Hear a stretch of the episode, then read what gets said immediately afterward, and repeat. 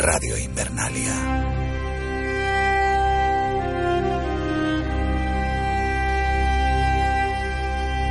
Se acerca el invierno.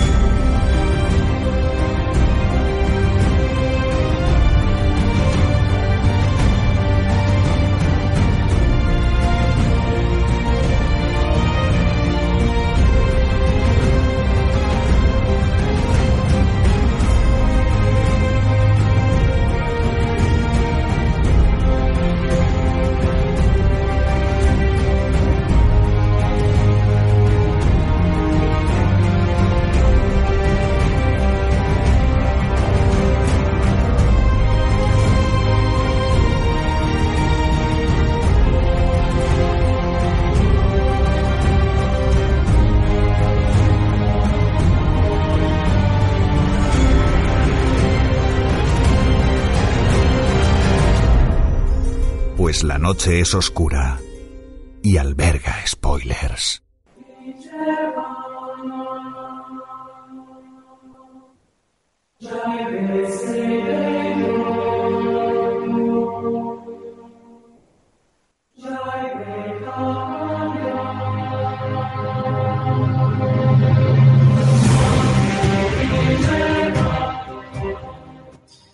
Hola, ¿qué tal? Bienvenidos, bienvenidas una semana más a Radio Invernalia, este podcast de Juego de Tronos, Factoría de la Constante.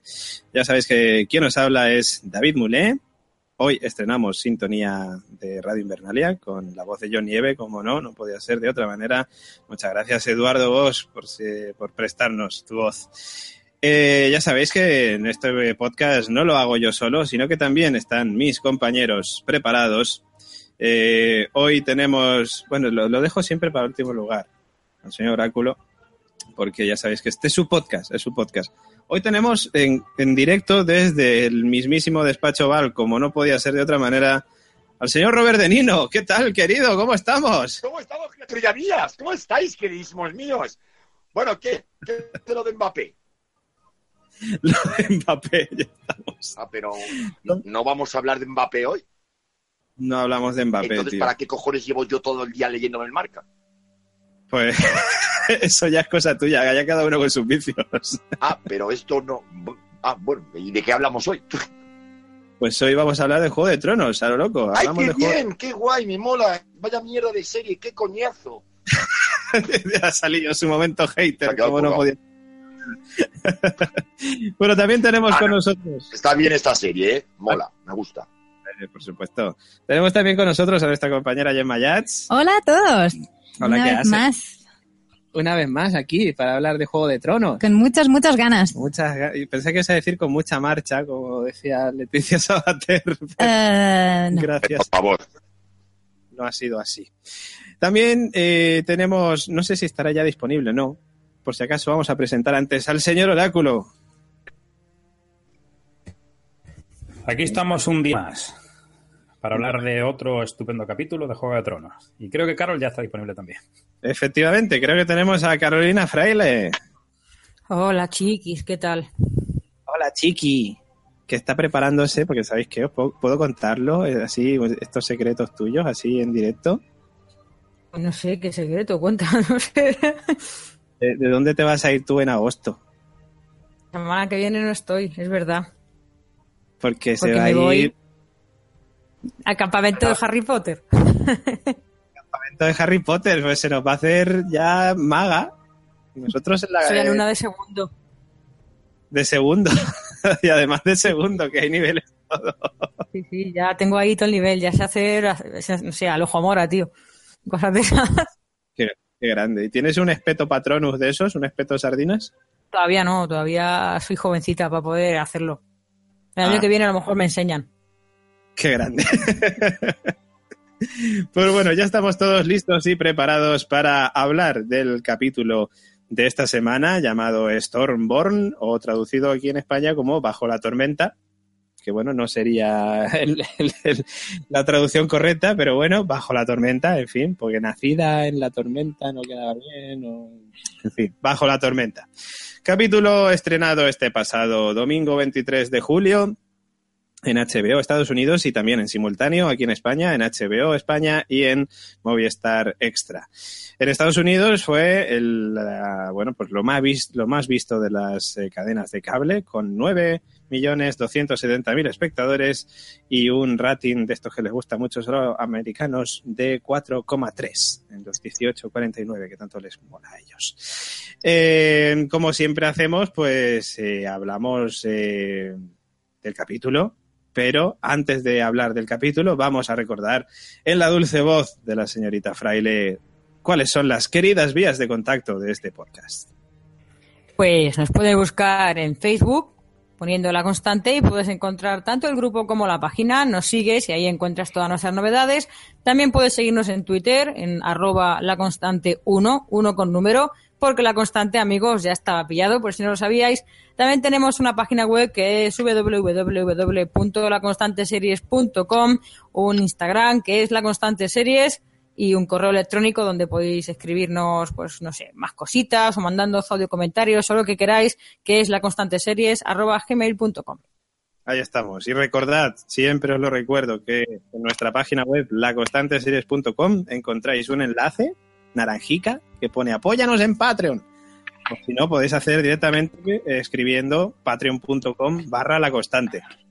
Ahí entráis y bueno, lo flipáis. Tenéis un montón de contenido extra, tenéis un montón de contenido exclusivo, como poder escucharnos en directo, como los sorteos mensuales que hacemos, que están muy guays, que por cierto este mes eh, Marcos Conde, nuestro Patreon Marcos Conde, se llevó un Funko de un Cyberman y el juego de Juego de Tronos eh, Intriga en Poniente.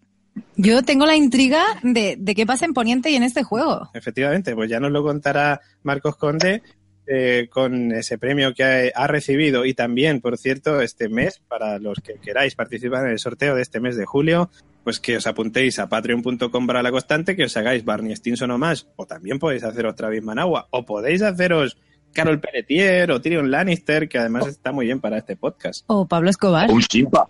O podéis hacer un simpa. Simpa, entonces no pueden ser Patreon, ahí ya no, ahí no cuadra la Ah, no, no, tú has dicho, o podéis haceros. Yo solo he añadido, he acotado. Claro, eso lo podéis hacer, pero fuera de la constante. que No, lo podéis hacer en un bar, que mola más. Efectivamente. Que eso, que dentro de poquito ya os avisaremos de cuál será el sorteo de este mes de julio eh, el Patreon de la Constante.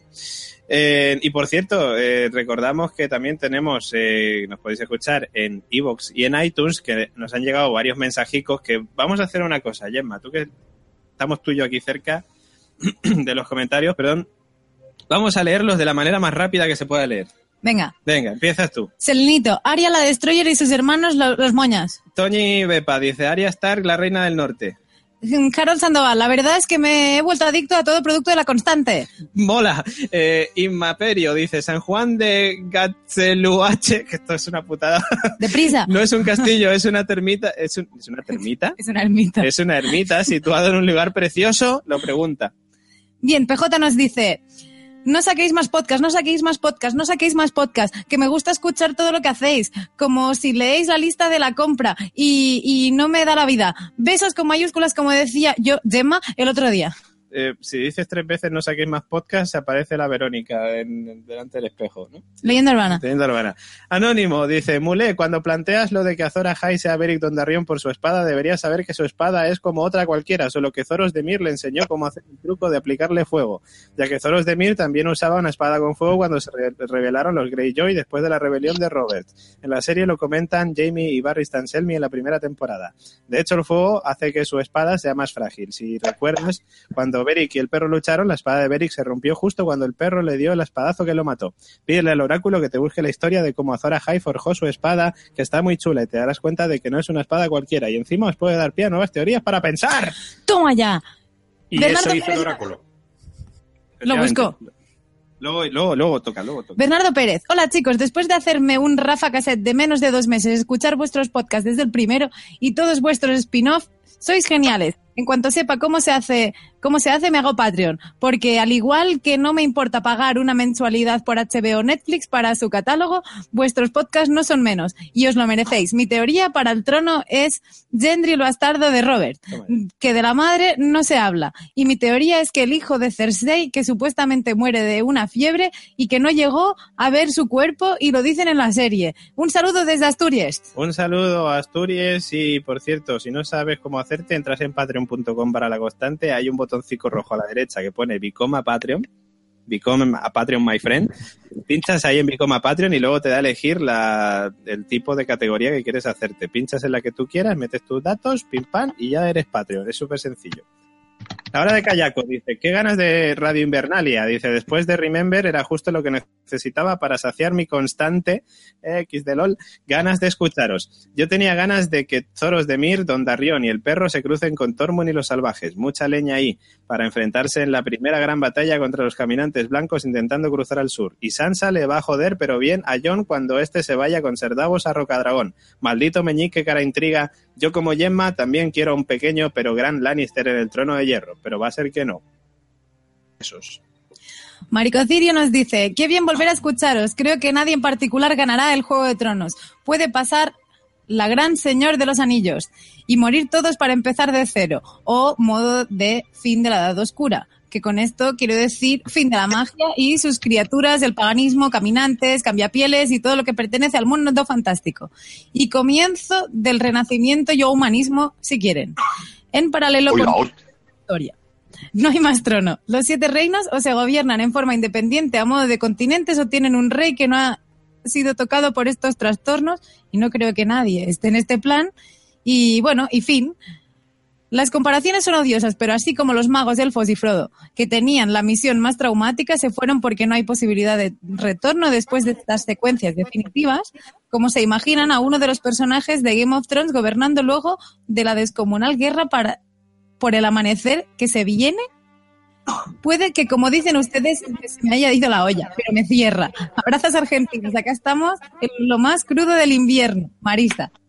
Marisa, pues sí, sí, sí, estáis en lo crudo del invierno y aquí en lo más crudo del verano, aunque hoy nos ha dado una pequeña tregua. Sorianox, bueno, espérate, léete tú el de Sorianox que el- luego viene el tocho del señor Oráculo. El actor que hace de Boom es el mismo que hace de Gigante Zombie, pero no es Boom. Besis. sí, Sorianox. Lo dije, lo dije.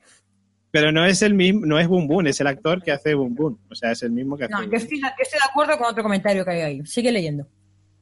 Vale. José Luis Román dice, extracto del libro sobre la forja de la espada de Azor Ahai. Quien no quiera spoiler del libro, que no lo lea y que no lo escuche este comentario que voy a leer ahora mismo en menos de dos minutos. ¿Conocéis la leyenda de la, forjado- de la forja de portadora de luz?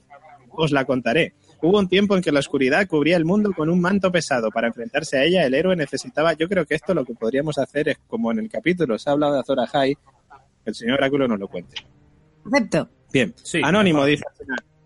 Anónimo dice al final, yo creo que el gigante zombie sí que es Boom Boom. Incide mucho en mostrar su primer plano para que se le vea y está tuerto. Y a él le mató Ramsey clavándole una flecha en el ojo. Diría que es una visión del futuro en la que los caminantes ya han cruzado el muro y han levantado a los muertos. Oye, eso, eso, yo Aquí estoy sí- de acuerdo con eso.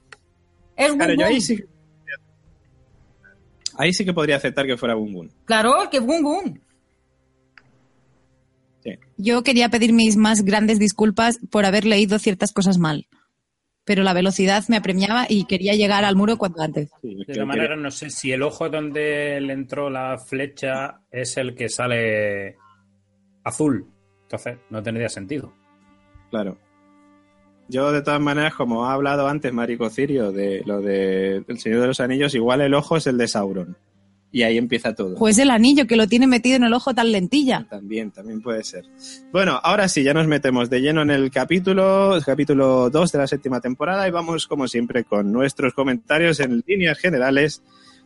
pues que va a comenzar nuestra compañera Carolina Fraile. Bueno, a ver, pues empiezo. A ver, el capítulo me ha gustado, ¿no? Está, a mí me ha gustado. Ha estado bien, ha estado entretenido. Eh, un final chulo, un final muy logrado. Me ha gustado mucho la escena final. Eh, una escena de John Nieve y Meñique que odio a John Nieve ahora mismo, pero bueno, no pasa nada, se, se entiende. Eh, y yo qué sé, pues, a ver, en trama sí, va avanzando poco a poco, pero tampoco va a una velocidad que digas, oh Dios mío, qué locura. A mí, para mí, para mi gusto. Pero vamos, que el capítulo está bien, está entretenido, no ha pasado tampoco nada súper tocho, bueno, sí, lo del final solamente, pero bueno. Y ya está, es que no sé, es que no sé qué deciros, es que ha estado bien, ha estado normal, no ha sido un capítulo del 15, ha estado normal, bien, buen nivel. Bien, bien. Bueno, al señor Oráculo lo dejo para el final. Antes quiero escuchar al señor que está en Estados Unidos ahora mismo, pues eh, hablando. No sé si el señor Trump te habrá dicho que le ha parecido el capítulo, pero ¿qué No, estaba, hablando con Putin. Ah, estabas hablando con Putin. ¿Te has No. pasado al otro? o- No, o Donald. Estaba, Donald estaba hablando con Putin. Ah, Donald con. Yo, yo con Ivanka. Vale, pero escúchame una cosa. ¿Putin y, y- y- y Donald estaban hablando de Juego de Tronos o era de otra historia? Eh, sí, pero a su manera. A su manera, ¿no? bueno, ¿qué te ha parecido el capítulo? A ver, Miedo me das. ¿eh? es un poco lento, ¿no? Un poco- sea, esta Lo- serie de verdad es- ¿En serio?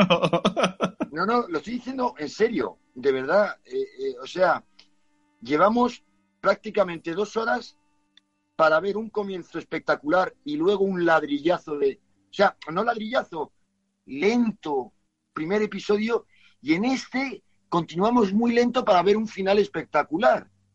Eh, ¿No pueden darle un poco de vidilla a esto? En serio.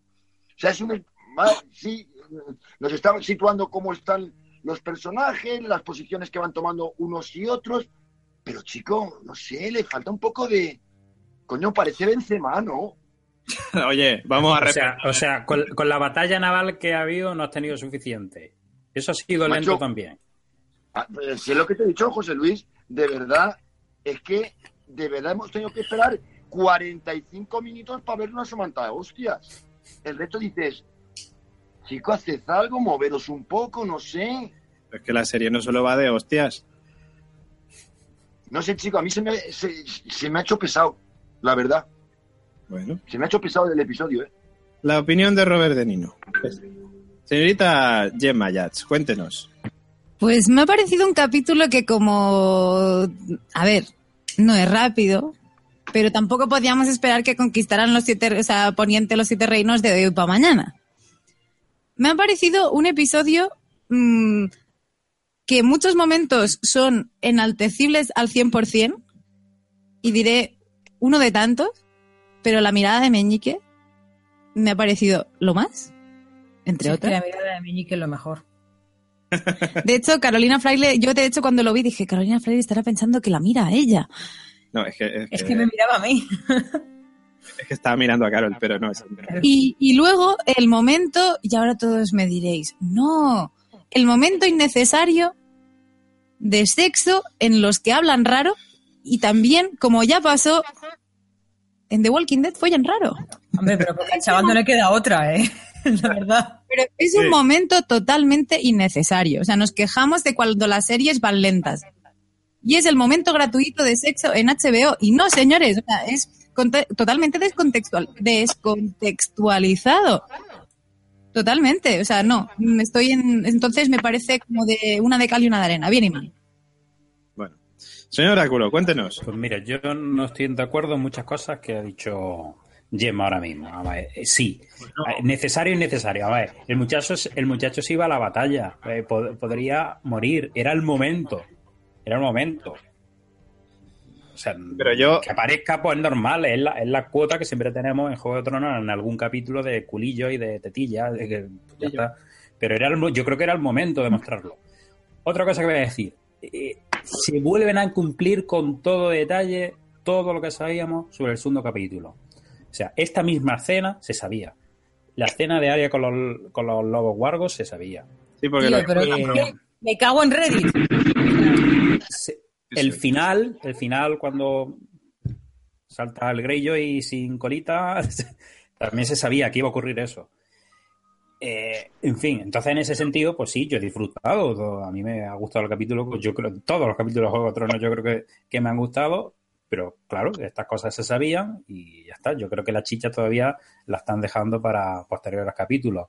Y por supuesto, nuestro amigo que le quiere estirar los tejos a Samsa y que se los lleva tirando, de hecho, desde el principio.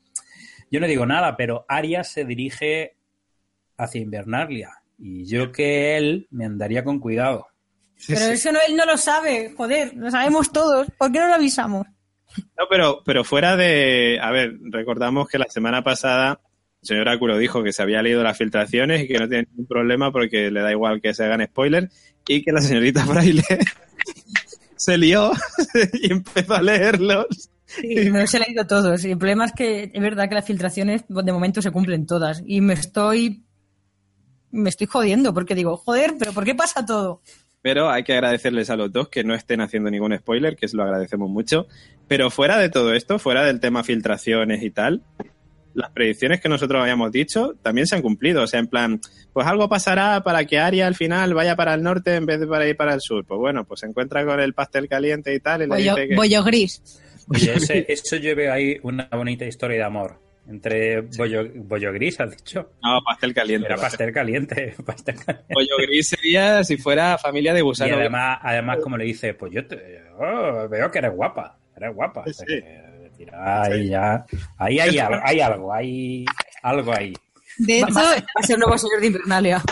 Sí. yo lo veía más un moza. Yo, Oye, lo, yo lo veía más en plan, guapa. Guapa, está ahí, ahí, alegría. Pues a mí me ha parecido el capítulo, me ha gustado mucho. Me ha gustado mucho, mucho. Eh, en cuanto al tema de la escena de sexo que comentabais, a mí me parece que me parece estupendo que haya tetas, que haya culos, que haya escena de sexo, tal. Pero lo que no me mola es que haya cinco minutos de capítulo dedicados a eso. O sea, creo que en mucho menos tiempo se podría haber hecho y tener más tiempo para que nos den más. Que lo que tenemos es el ansia viva de, de que la serie avance más. A ver, yo creo Ah, que por sí. cierto, yo quiero, yo quiero decir una cosa, una, a cada vez que estés hablando de escenas que sobran y que no sobran, una que no sobra y que no hemos comentado, la de Sam Tarly y Jorah Mormont. Ha sido una pedazo de escena, a mí me ha encantado. A mí eso ha sido como, oh, y Sam ahora mola mucho. Carolina, esto Pues- es porque pues ya, mira, habías, pues ya habías fíjate- cenado, ¿verdad? Sí. Fíjate que una de las críticas Sí, que yo voy a había hacer cenado ya. es que no, no sé si rápido, porque tampoco convendría echar mucho tiempo en eso, es normal. Pero se me hace muy rápido leche. Eh, en dos días Sam de- descubre el, el tema del vidriagón. Eh, eh, se lee también otro día otro libro y descubre la cura de, de la soria gris. O sea, el Problema está Sí, pero ¿qué sembrado, o sea, está en racha ahora mismo. Pero, No, pero pero- lo que ahora está- o sea, pero es que Sam se ha tirado temporadas siendo eh, el cutre de la serie. Déjale que por lo menos disfrute de su momento. Sí, pero- Por cierto, que este, que este tema de la curación también lo sabíamos ya. Ah, que lo sabías ya. Vale, vale. Sí. Pues el, el- el problema yo creo que es que nos han acostumbrado durante prácticamente toda la serie a que las cosas vayan muy, pero que muy lentas. Las caminantes, los caminantes siguen ahí dando vueltas ahí como los aviones que decíamos la semana pasada y tal, que no llegan, que no llegan, que no llegan. Y a partir, yo creo, del último capítulo de la temporada pasada, todo se ha como acelerado un poco más. De hecho, entre escena y escena, eh, cogen el barco y ya llegan. Eh, Sí. Salen de donde sea y ya llegan. Claro, o sea, yo en el siguiente capítulo estoy convencido de que John Nieve ya va a estar en, en, en, en Rocadragón. Eso seguro. Porque vamos, porque si hubiera sido de las temporadas anteriores, hubiera mostrado a John caba- cabalgando, yendo hacia el puerto, tal, con Davos, tal, no sé cuánto, hablando, varias escenas de, de diálogos. Luego, al final del capítulo, a lo mejor cogería el barco. Pero yo creo que el siguiente capítulo ya aparece allí directamente Rocadragón. Hola, ¿qué hace? Daenerys, ¿qué tal estamos? Y esas cosas. Bueno, que continúo diciendo que a mí me ha gustado mucho, eh, o sea, me sobra la escena de sexo, o sea, no me sobra pero sí me sobra el tanto tiempo que le han dado. Cinco minutos me parece mucho. En un par de minutos se podría haber resumido. Y es que Eh, esos personajes tienen su público y estaban interesados en ver cómo se ocurriría eso. Yo creo que era por el morbo, básicamente. De sabemos que el tío no tiene colita, pues vamos a ver qué hace tal. Básicamente. Eh, me gustó mucho el momento de eh, John Nieve diciendo a, Ale, a Aria que ella se va a quedar de reina en el norte. y la- Sansa. eso, a Sansa, perdón. Y la cara de Meñique. O sea, toda esa escena merece la pena por la cara de Meñique cuando dice John que Sansa se va a quedar de reina del norte. Prácticamente, o sea, es así. Y me gustó también la batalla de Piratas del Caribe que tuvimos, que estuvo muy bien, con Jack Sparrow ahí liando la pata de un lado para otro, tal, que bueno, que iba todo en, engorilado el euro, en Greyjoy y tal. O sea que me moló, me moló. En fin, que vamos a ir comentándolo, desgranándolo poco a poco en esta review más extensa que hacemos después de los comentarios eh, eh, en líneas generales. No sé eh, si hay algún comentario por ahí que nos diga nuestros queridos Patreons. Yo iba a poner voz a nuestros queridos Patreons y dice Nani, ¿os habéis dado cuenta del juego de imágenes gore con pústulas y comidas? Sí, me recordó a la mierda del puchero de la semana pasada. Sí, sí, eh, aprecio claramente ese juego que hicieron. Alcross dice que Sam no duerme. No duerme.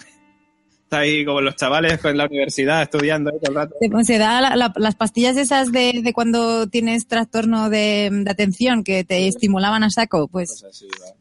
luego, Nani, segundo capítulo y vuelven a removerlos del estómago.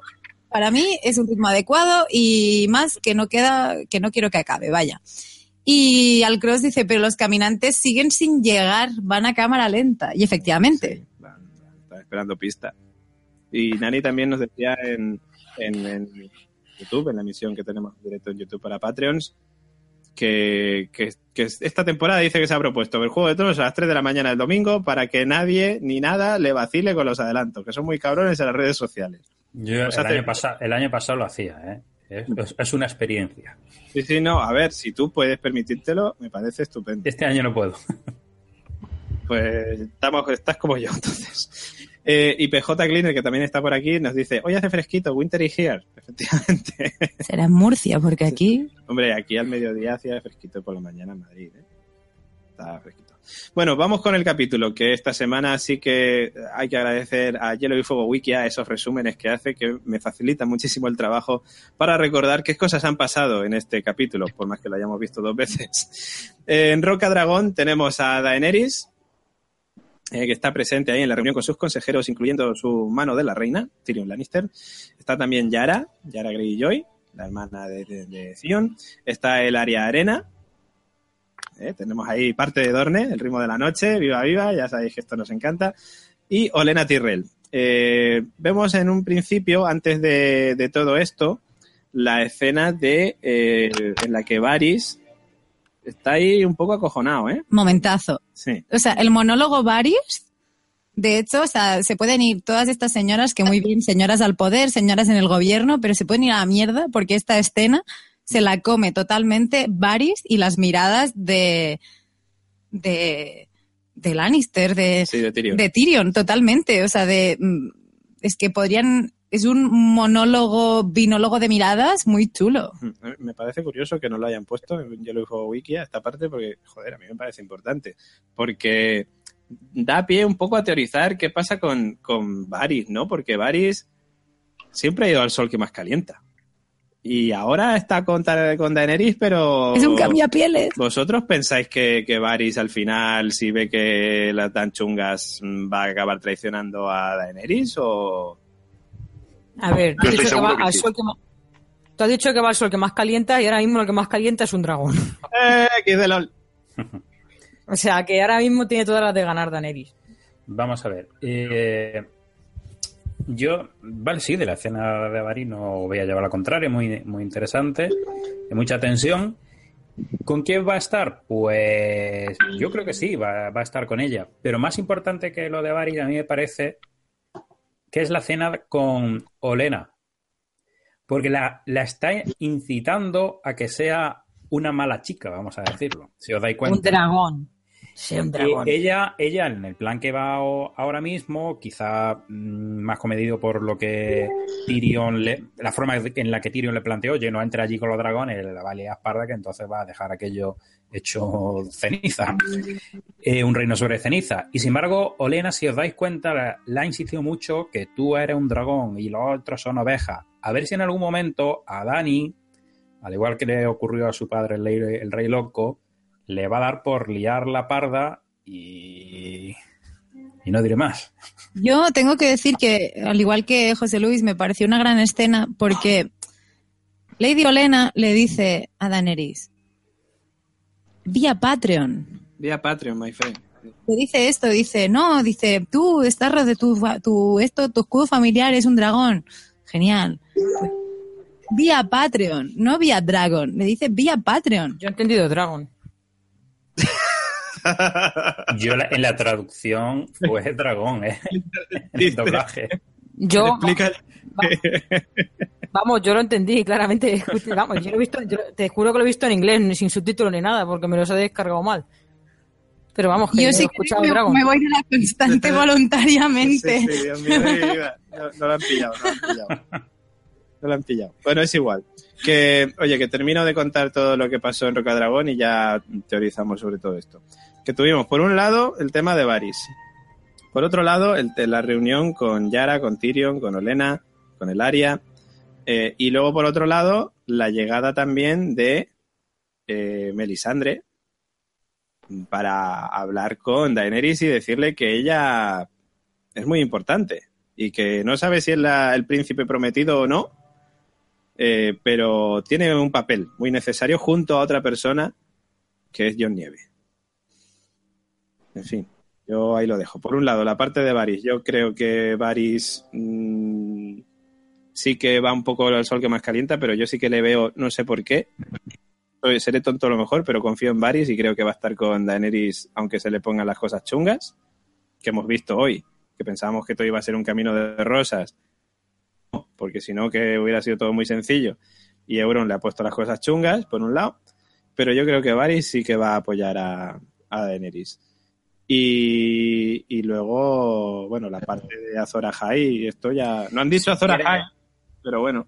Por eso digo, es que yo creo que es un concepto que aparece en los libros que no sé hasta qué punto lo van a explotar en la serie o va a salir en la serie. No sé si David sea un buen momento para que leas lo que puse, por si alguien tiene curiosidad, la forja de la espada portadora a luz, ¿eh? ¿no? Sí, sí, sí, sí. Espérate que lo busco, que lo había cerrado y... Porque eh, hay una parte final que, como bien dice nuestro oyente, pues puede dar lugar a hipótesis, especulaciones sobre... Porque lo que dice la bruja roja es que tanto Daenerys como Jon tienen ese algo especial, que podríamos asociarlo a ese héroe mítico, tanto él como ella, o él o ella, no, no sabemos bien si será alguno o sea, ver, algún tipo de referencia a la serie, pero el final de esta leyenda de la forja de, de esa espada podría dar pie si se repitiera, porque al fin y al cabo es, no quiere decir que lo que ocurrió en ese pasado que relata Martin en los libros tenga que ocurrir literalmente otra vez en la actualidad, digamos, en la serie. Pero bueno, puede dar lugar a algún tipo de especulación. Léelo. Sí. Voy a leer, lo voy a leer. Bueno, dice, ¿conocéis la leyenda de la forja de portadora de luz? Os la contaré. Hubo un tiempo en que la oscuridad cubría el mundo con un manto pesado. Para enfrentarse a ella, el héroe necesitaba una espada de héroe, sí, una hoja como no se había visto jamás. Así que durante 30 días y 30 noches, Azor Ahai trabajó en el templo sin descanso, forjando una espada en los fuegos sagrados. Calentaba, martillaba, plegaba, calentaba, martillaba, plegaba, y así hasta que tuvo la espada. Pero cuando la metió en agua para templar el acero, saltó en pedazos. Como era un héroe y todo eso, no podía encogerse de hombros y como era un héroe y todo eso, dice la leyenda. un héroe y todo eso.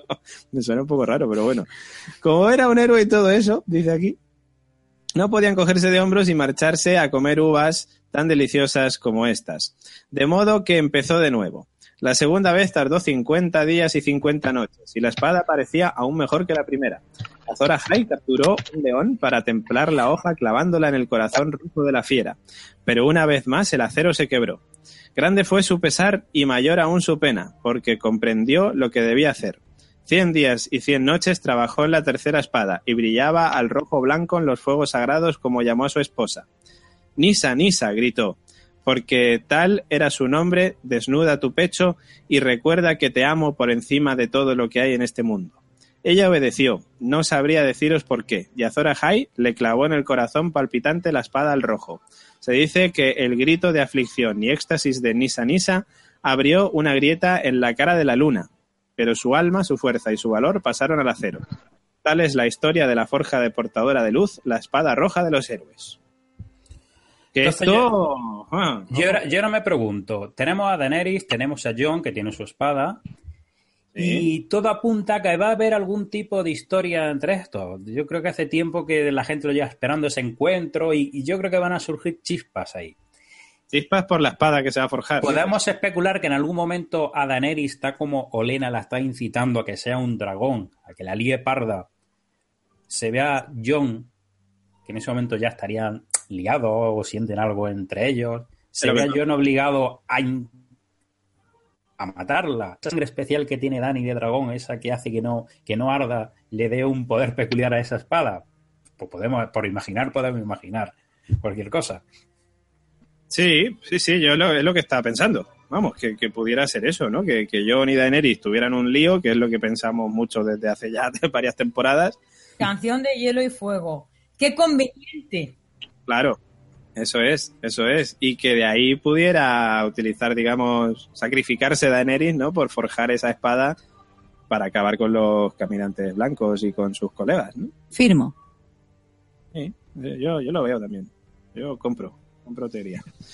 Eh, bueno, en cuanto a la guerra y tal, estas cosas, recordamos que, que la idea que tiene Tyrion es básicamente, bueno, Tyrion y Daenerys, aunque entiendo que es más idea de Tyrion, es básicamente tener a Cersei, digamos, sitiada por, por todos los flancos, por parte de los Tyrell, de los Greyjoy y de los Dornienses, y mandar a los Inmaculados a Roca Casterly a acabar con, con el fuerte de los Lannister. Eso no sé cómo lo veis vosotros. A mí, a mí me parece buena idea, aunque todos esperamos que, que ataquen con los dragones y tal, pero también es cierto que, joder, dices que se van a cargar aquí a civiles. Hombre, habiendo visto cómo acaba el episodio, me parecía bien hasta ese momento, pero luego digo, "Pff, total, ¿para qué? O sea, me parecía buena idea, pero ahora es como de, mm, bueno, pues busca otro plan porque este no va bien. Sí, no, A, claro. a menos que, claro, a menos que no estuviera preparado, es decir, que contaran con este, o sea, porque Tyrion otra cosa no, pero es muy listo y siempre tenía a- ases en la manga.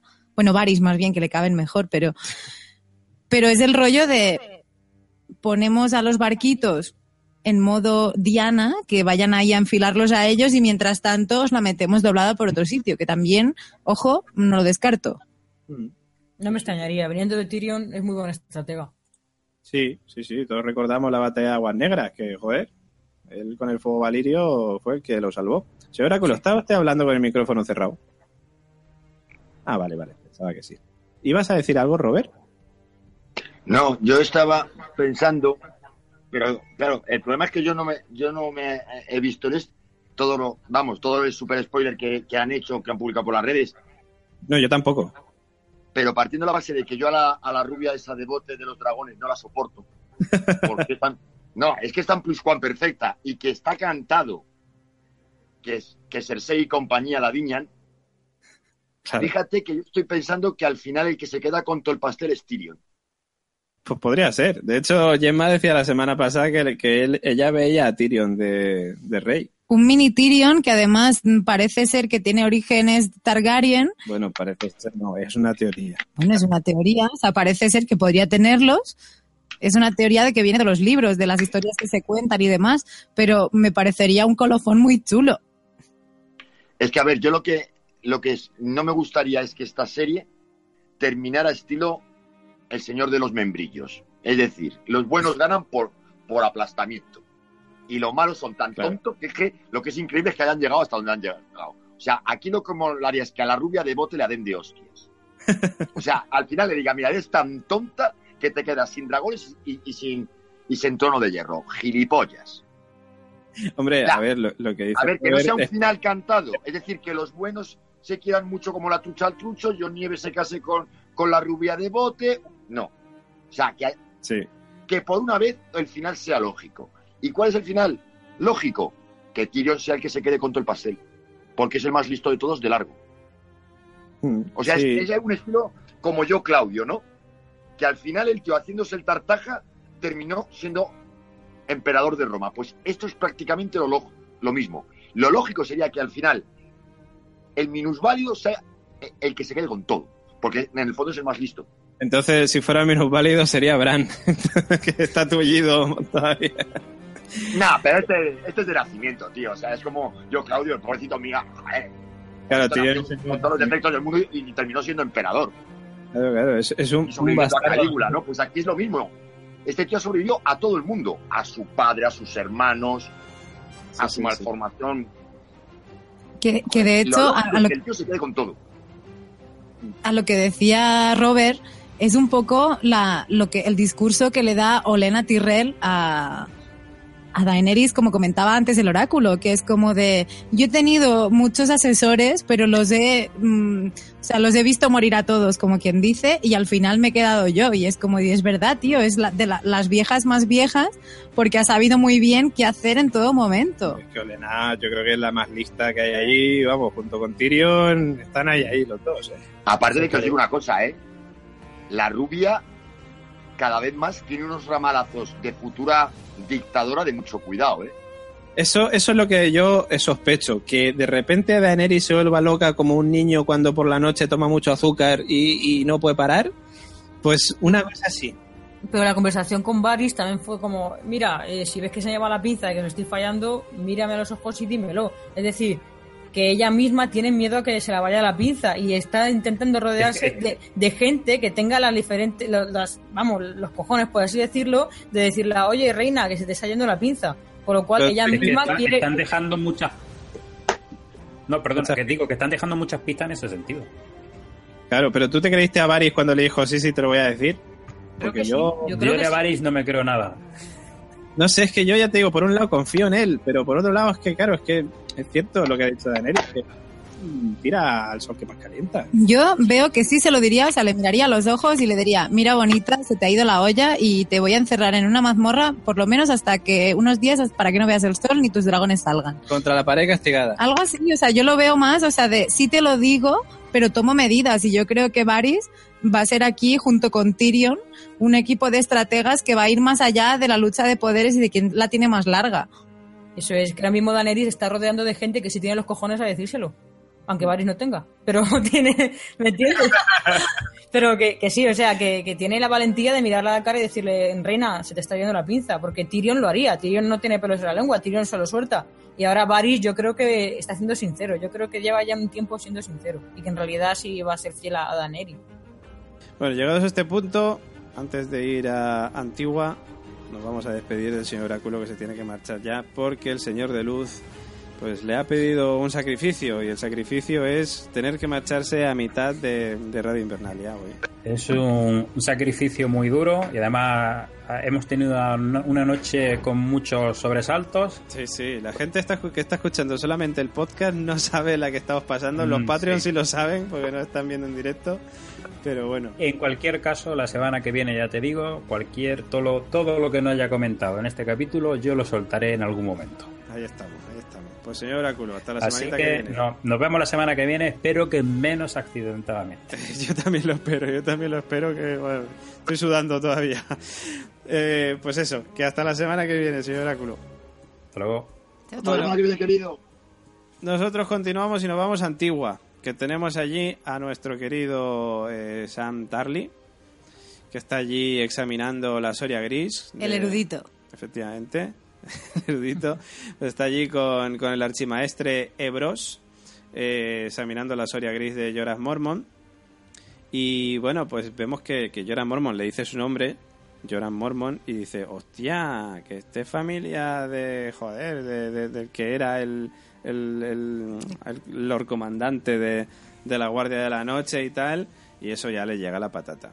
Total, que trata de buscar una cura, el archimaestre Ebros le dice que no, que no hay cura, que el que se inventó, el que escribió el libro con la cura de la Soria Gris murió de Soria Gris y que no hay manera. A mí me encanta el momento repelente en que es como de, no, pero hay un libro del pilos este de mis cojones que dice cómo curar la Soria Gris y dice, ya chaval, ¿y sabes de qué murió este? De Soria Gris.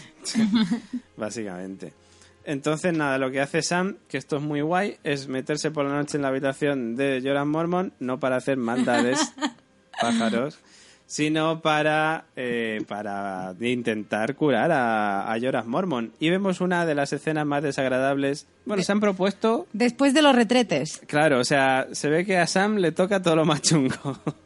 La semana pasada recogiendo cacas y meados y esta semana pues quitando la soya gris que ha sido pues también bastante asquerosete. De hecho, no, no, ¿no os imaginabais la Soria Gris algo así como más como más cenizoso, ¿no? Yo me imaginaba que detrás de esas pústulas había pues ceniza, arenica.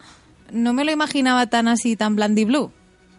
Sí. Coño, Daba mucho asco, es tío. psoriasis. Lo que pasa es que le han, le han llamado, eh, le han puesto el nombre ese para la serie, pero la psoriasis es una enfermedad de la piel, o sea que tampoco se han roto mucho la cabeza para la enfermedad. Entonces, Sí, sí. Y, dices, coño, si es psoriasis, pues la psoriasis es lo que es.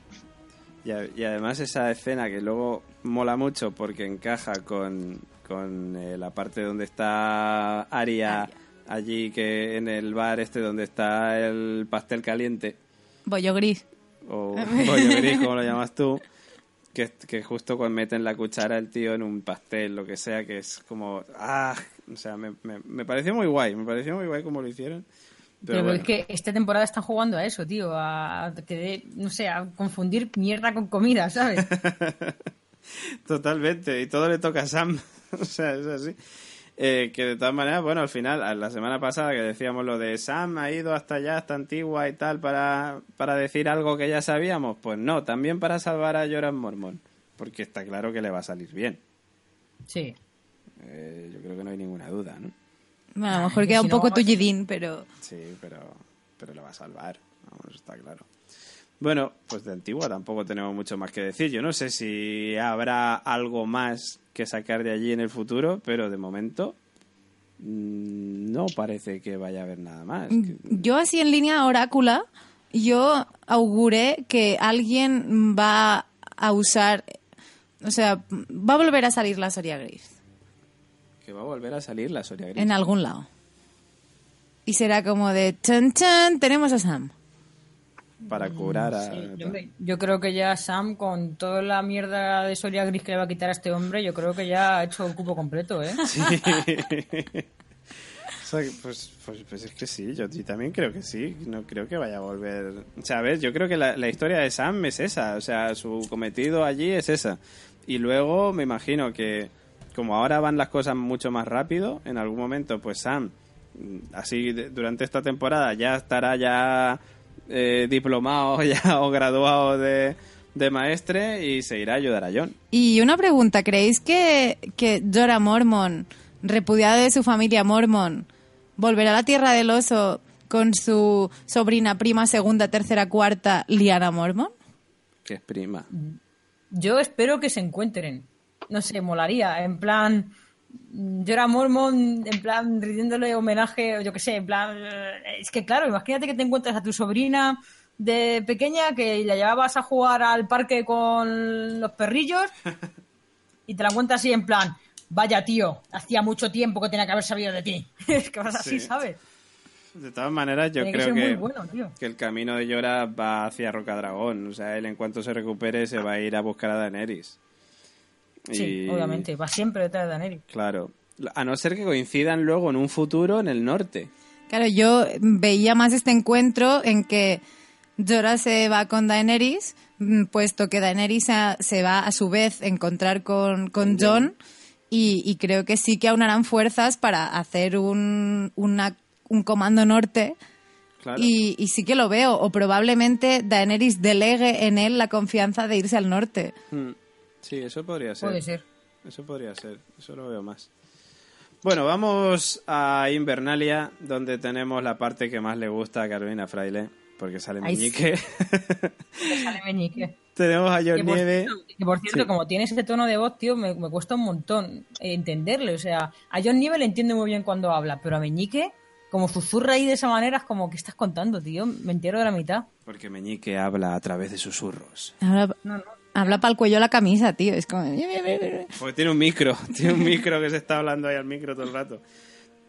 Bueno, allí John Nieve recibe la, la carta de, de Tyrion, en la que Daenerys le pide que, que vaya a Rocadragón a rendirle pleitesía, digamos, ¿no? A jurarle lealtad, como quien dice. Y que lo, que lo que me sorprende por otro lado es que Daenerys ha confiado mucho en Melisandre, así de repente, ¿no? Porque ha sido como...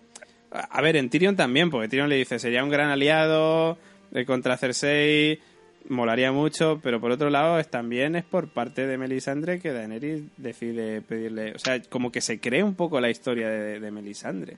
Porque de hecho le dice claramente que las damas de rojo salvaron el sur. Claro, salvaron el sur porque básicamente le ayudaron a mantener la paz en Merín. Pues sin más. Es como de solo por eso, pues vale. Y luego el otro me dice que encima es buen tío. Pues bueno, ¿por qué no? Bueno, pues eso, que Johnny recibe la carta de Tyrion, que me mola mucho además el detalle ese al final que pone eh, para los ojos de su padre un enano también es un bastardo, una cosa así, o todos son unos bastardos, eso me moló, me moló. Haciendo ahí... Juega con las palabras, en plan, de bastardo a bastardo, Eh, para verme. Claro, y es que estuvo muy guay, porque joder, esto lo vimos en el primer capítulo, si no me equivoco. En el primer capítulo de la serie es cuando Tyrion y Jon se encuentran por primera vez y Tyrion le dice eso a, a Jon Nieve. Bueno, Sí. pues eso, que... de- ¿Ibas a decir algo, Robert? No, no, que sí, que, que fue en el primer episodio. Sí, en el primero. Eh, luego más tarde también, John recibe también la carta de, eh, bueno, el cuervo de, de Sam, que le dice lo del vidriagón que hay en Rocadragón. Pareado. Eh, y John pues decide informar al resto de señores del norte acerca del mensaje que ha recibido de Sam sobre la montaña de vidriagón que hay allí en Rocadragón. XD.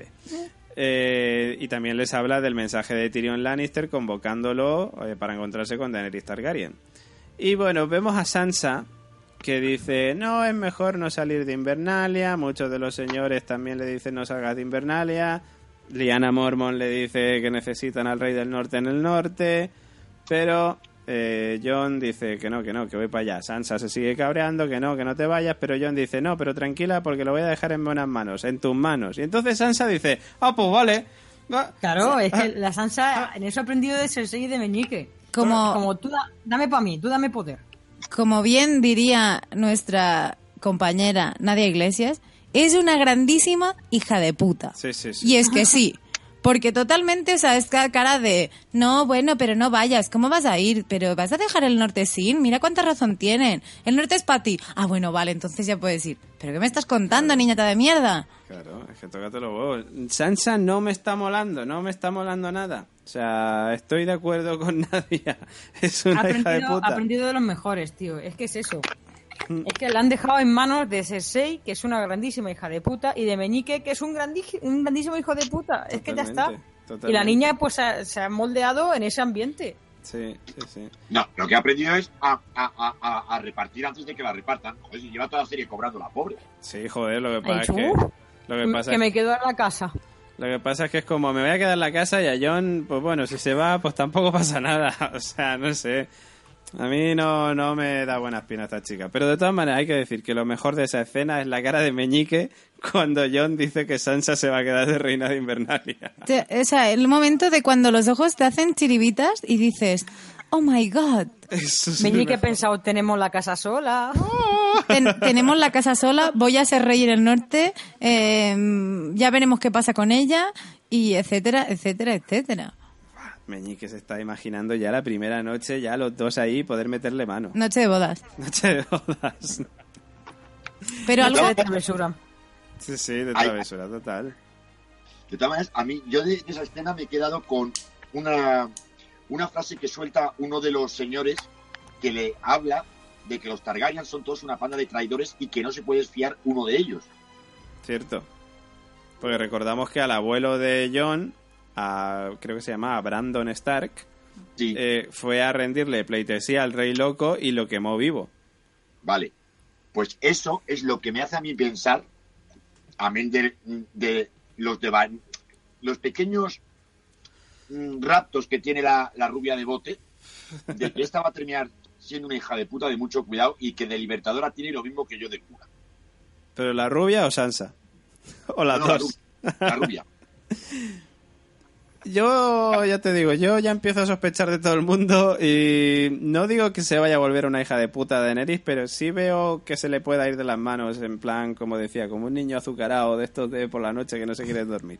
Yo de hecho, Pero obviamente, se, obviamente se le va a ir de las manos. Y es que si no, ¿para qué tanto rollo de, ay, si tú ves que soy mala reina, dímelo a la cara? Pues se la va a ir y entonces ahí estarán Varys y el Tyrion y todos sus aliados para decirle, reina, bájate del dragón que se te está subiendo a la cabeza.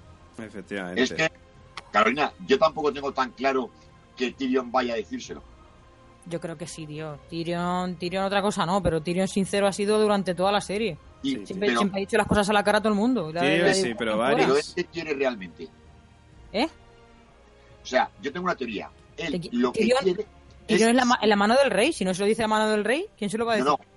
Es que yo tengo la, la idea de que este tío lo que quiere es sentarse él en el trono de hierro. Tyrion. Llamándole bastardo, enano, No. gilipollas, borracho. Y este tío está utilizando a la rubia de bote. No, Tyrion Para- no, porque, porque de hecho a Tyrion cuando estaba en desembarco del rey y le, norman, le nombran mano del rey, él no quería en un principio y lo hace obligado. Yo, Sí, pero- yo también estoy con Carol, ¿eh? Yo no creo que Tyrion vaya a traicionar a Daenerys. Que, que Tyrion Varys a quiere- lo mejor Tyrion pueda. quiere vivir bien, quiere su fiesta, sus, su- sus vinos y sus putas, o sea, y vivir bien y, Sí, pero, ojo. y- y quitarse de problemas. Lo que pasa que, oye, él no tiene la culpa de ser el más inteligente de toda la serie y que todo el mundo le quiera porque es un buen estratega. Él no tiene la culpa de eso. Ojo, que yo no digo que la vaya a traicionar.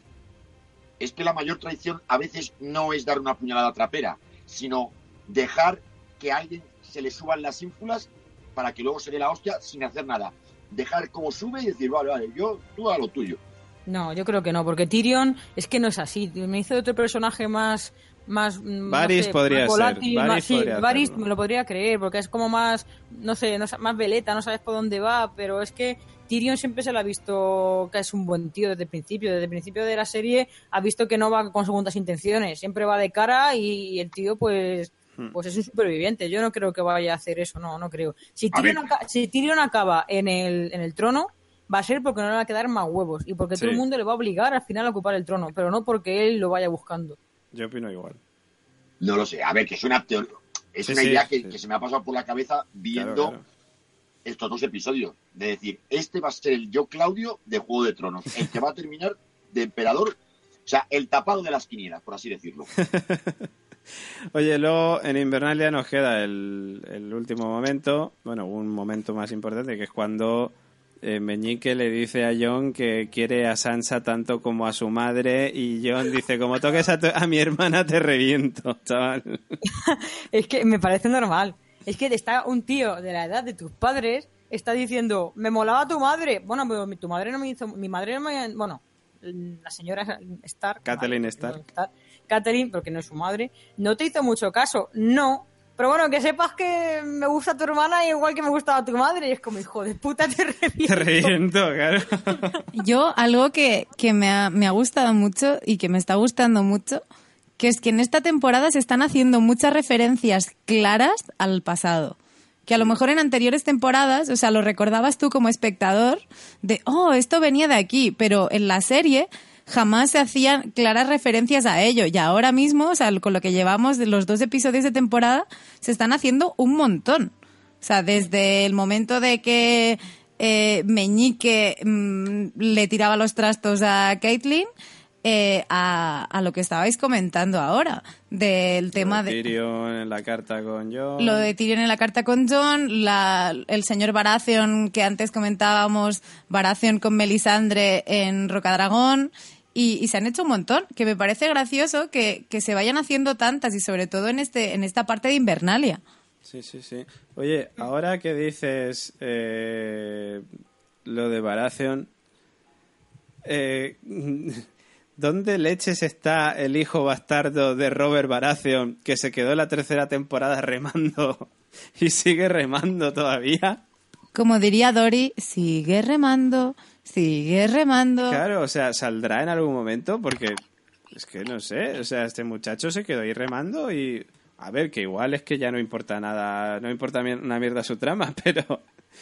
Pero yo qué sé, es que el pobre muchacho está ahí, ahí sigue remando, sigue remando y sigue remando. Pero joder, estaría guay que lo recuperaran. Pero es un personaje interesante. me Tendrá unos brazacos, chaval. Claro, ya- Después de tanto tiempo de remar, tú imagínate. Puede ser que se lo encuentre Fion ahora que está por ahí na- nadando como Leonardo DiCaprio en una tabla de madera.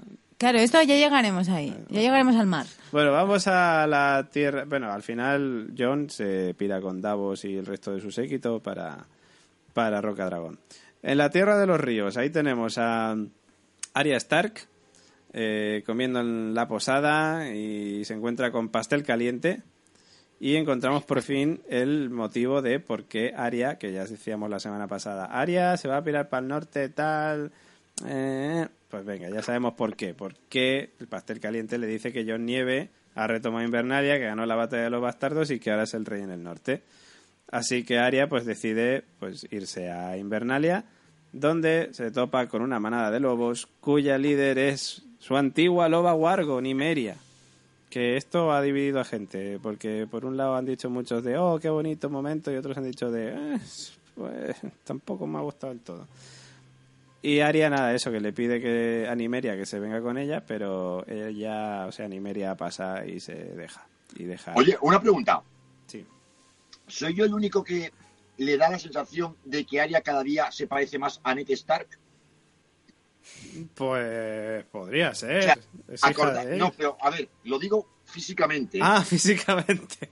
A ver, pues la muchacha, pues yo qué sé. Acordaros de la escena cuando está en el caballo. O sea, básicamente estás diciendo que Macy Williams se parece cada vez a Sean Ben, ¿no? ¿Va a morir entonces? Va a morir No, entonces. Fijaros, mira, si podéis volver a saber el episodio cuando está la tía en el, en el caballo. Y dices, coño, le pones barba y el abrigo de mutón y es Ned Stark. Coño, pero eso, eso, eso no está hecho a posta. Quiero decir, la muchacha pues está creciendo de aquella manera. Ya, ya, pero es que hasta el corte de pelo y dices, pero colega, será cosa, me imagino que será cosa de, de los guionistas y demás, pero es que hoy, hoy cuando estaba ahí me digo, le pones barba, el abrigo de mutón y es Ned Stark, tío. Pues me imagino que será por eso, ¿no? Que querrán hacerla parecida a su padre.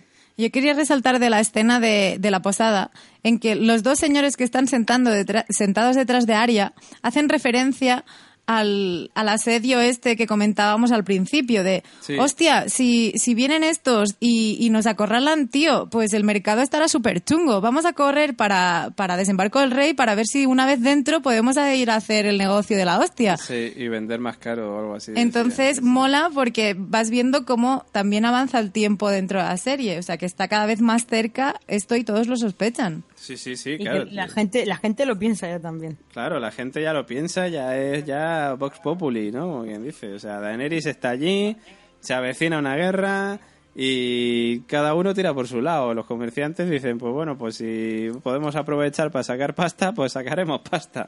Esto es así.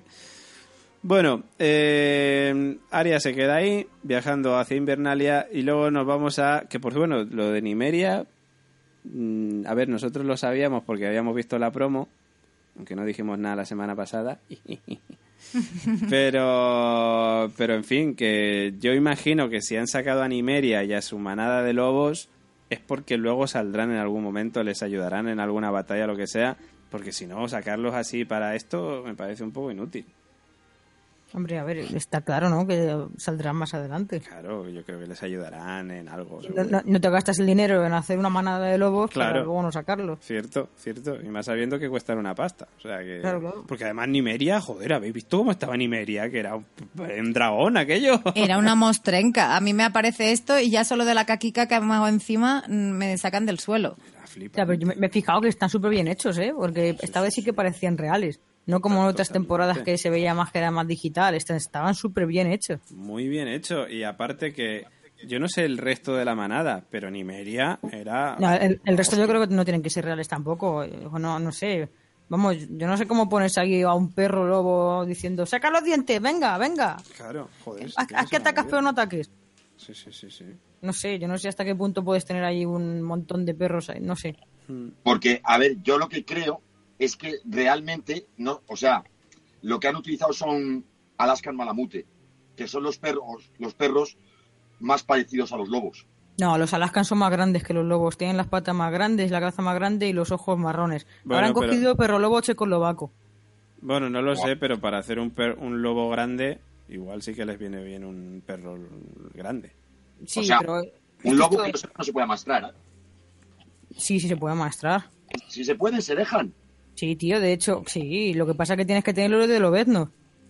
De hecho, hay, hay gente que, que tiene criaderos de lobos, de lobos canadienses y te los venden. Claro, claro, claro, ya, es que por eso te decía, a un perro es más fácil convencerle de, a ver, niño, saca los dientes, pero a un lobo, salvo Yo creo- que tengas ese pequeñito, Sí, pero que no, yo creo que no son reales, ¿eh? Está demasiado bien montado, demasiado... No, o sea, es complicado. Ni, ni siquiera un perro bien entrenado le puedes tener ahí quieto, venga, una cena, venga, otra, otra vez, otra vez. No, yo creo que al final, yo creo que son todos digitales. No sé, pero yo tengo entendido que, o tenía entendido que cogían como perros, no sé qué, qué raza de perro, pero que cogían, que cogían perros y digamos que los utilizaban, digamos, pues como cuando haces un videojuego y utilizas a, un persona, a una persona real, que le metes Sí. por todos los lados historias y luego lo agrandas o lo achicas o lo que sea. Yo creo, tengo entendido que era así, pero no lo sé, ¿eh? No lo sé. Puede ser, no lo sé. No, a ver, no sé, me imagino que a lo mejor para pillar los movimientos y eso sí. Hmm. Pero las escenas yo creo que están hechas por ordenador. Buscaremos el No dato. lo sé. Buscaremos el dato y, a- y la semana que viene lo decimos en el próximo Radio Invernalia. Bueno, nos Sí. vamos, que nos quedan dos eh, sitios todavía por conocer. Uno es Desembarco del Rey, donde tenemos allá Cersei convocando a los banderizos, eh, que la mayoría eran de- banderizos de los Tyrell, o algo así, entiendo, entiendo yo, que dicen, muchos de vosotros pertenecíais a las casas de los Tyrell. O sea, que entiendo que tal. Eh, los convoca allí en la Fortaleza Roja y les dice, pues les habla sobre el tema de Daenerys, de que va a ir para allá, de que Daenerys va a ir con los Inmaculados y con los Dorrakis a matar a todas sus familias, a saquear y a violar y que tienen que unirse todos juntos para que, joder, pues para que puedan combatir, ¿no? A Daenerys. Jamie, por otro lado, se dirige a, a Randall Tarly, al padre de, de Sam. Menudo hijo de puta. ¿Quién? Sa- ¿Jamie o Tarly? Bueno, ahora dudo ambos, pero me refería al papá Tarly. Ah, vale. Pues le promete convertirle en guardián del sur, es decir, quitar a Olena y ponerle a él, eh, a cambio de que sea su, su general, una cosa así dice, ¿no? Eh, y bueno, parece ser que, que el padre de Sam no está muy por la labor. Claro, no está por la labor, pero me sorprende mucho el discurso que hace. Que dice, no sabes con quién estás hablando. Un Tarly jamás apuñala por la espalda, jamás, tra- o sea, jamás rompe sus acuerdos, mm, trata bien a todo el mundo y es como de, pero tío, si hace mm, dos capítulos estabas ahí con tu hijo tratándole como el puto culo, ¿qué dices? A los hijos se ve que no funciona. Con los hijos no claro, funciona es como eso. de no, que él prometió mm, fidelidad a, a los Tyrell y que a Olena la conoce desde viejina y que coño, que cómo la va a defraudar, pues me parece muy bien. Sí, sí, sí, a mí también. A mí me pareció guay que, que apoyara a Olena. También te digo, Olena le conocemos la vejez, o sea, la vejez. No sabemos cuánta hija de puta ha sido. Porque también me creo que. Olena tiene a sus espaldas mm, que, ri- que, que riete de jersey de lana.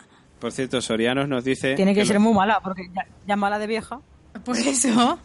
Sorianos nos dice que, que son hamsters modificados. Los lobos Argo. Genéticamente. Genéticamente, claramente. Y Nani dice que están mejor que la que el este que el ciervo de The Walking Dead. Totalmente, de acuerdo. Totalmente, totalmente. Bueno, pues eso, que, que Jamie trata de convencerle y parece ser que no lo consigue. Luego vemos por otro lado al maestre Kiburn, eh, que lleva a... Bueno, que no es maestre, que es un alquimista, creo, o algo así, ¿no? Creo que dijeron algo que no era maestre del todo. Raro. No lleva collar, así que no, debe, ser- no deberá ser maestre. Lleva una cosa extraña. Ah, no, que leche, lleva una cosa extraña. ¿Sabéis lo que lleva? El broche de mano del rey. Claro, que es la lleva, mano lle- del rey. lleva mano del rey, pero no lleva cadenicas de maestre. Es cierto, cierto, cierto, cierto. Bueno, pues eso. Eh, el tipo de los experimentos. Vamos, el flippy de, de allí, de, de desembarco del rey. Que es Kibur. Frankenstein, más bien. También, también. Bueno, pero es que el flippy tiene más gracia. Pues bueno, pues Kibur le lleva a, la lleva a Cersei, a la mazmorra, donde están allí todos los esqueletos de, los, mm, de, de dragón, que están por todos lados. Eh, y bueno, los cráneos, los cráneos de dragón.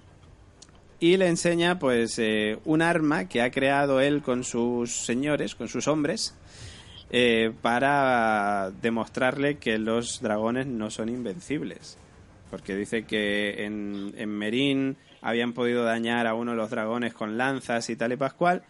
Y este se inventa como una pedazo ballesta gigantesca y tal, que digo yo, tú dispara a ver si le das. Claro, o sea, vamos a ver, a mí me parece muy de coña, porque es como de accione la palanca. Y estamos hablando de una lanza tumbada en una cama con dos arcos ahí puestos. O sea, que es una ballesta que muy móvil no la veo yo. Entonces, a menos que no tenga un plan perverso para dejar quieto al dragoncín, Sí. está chungo.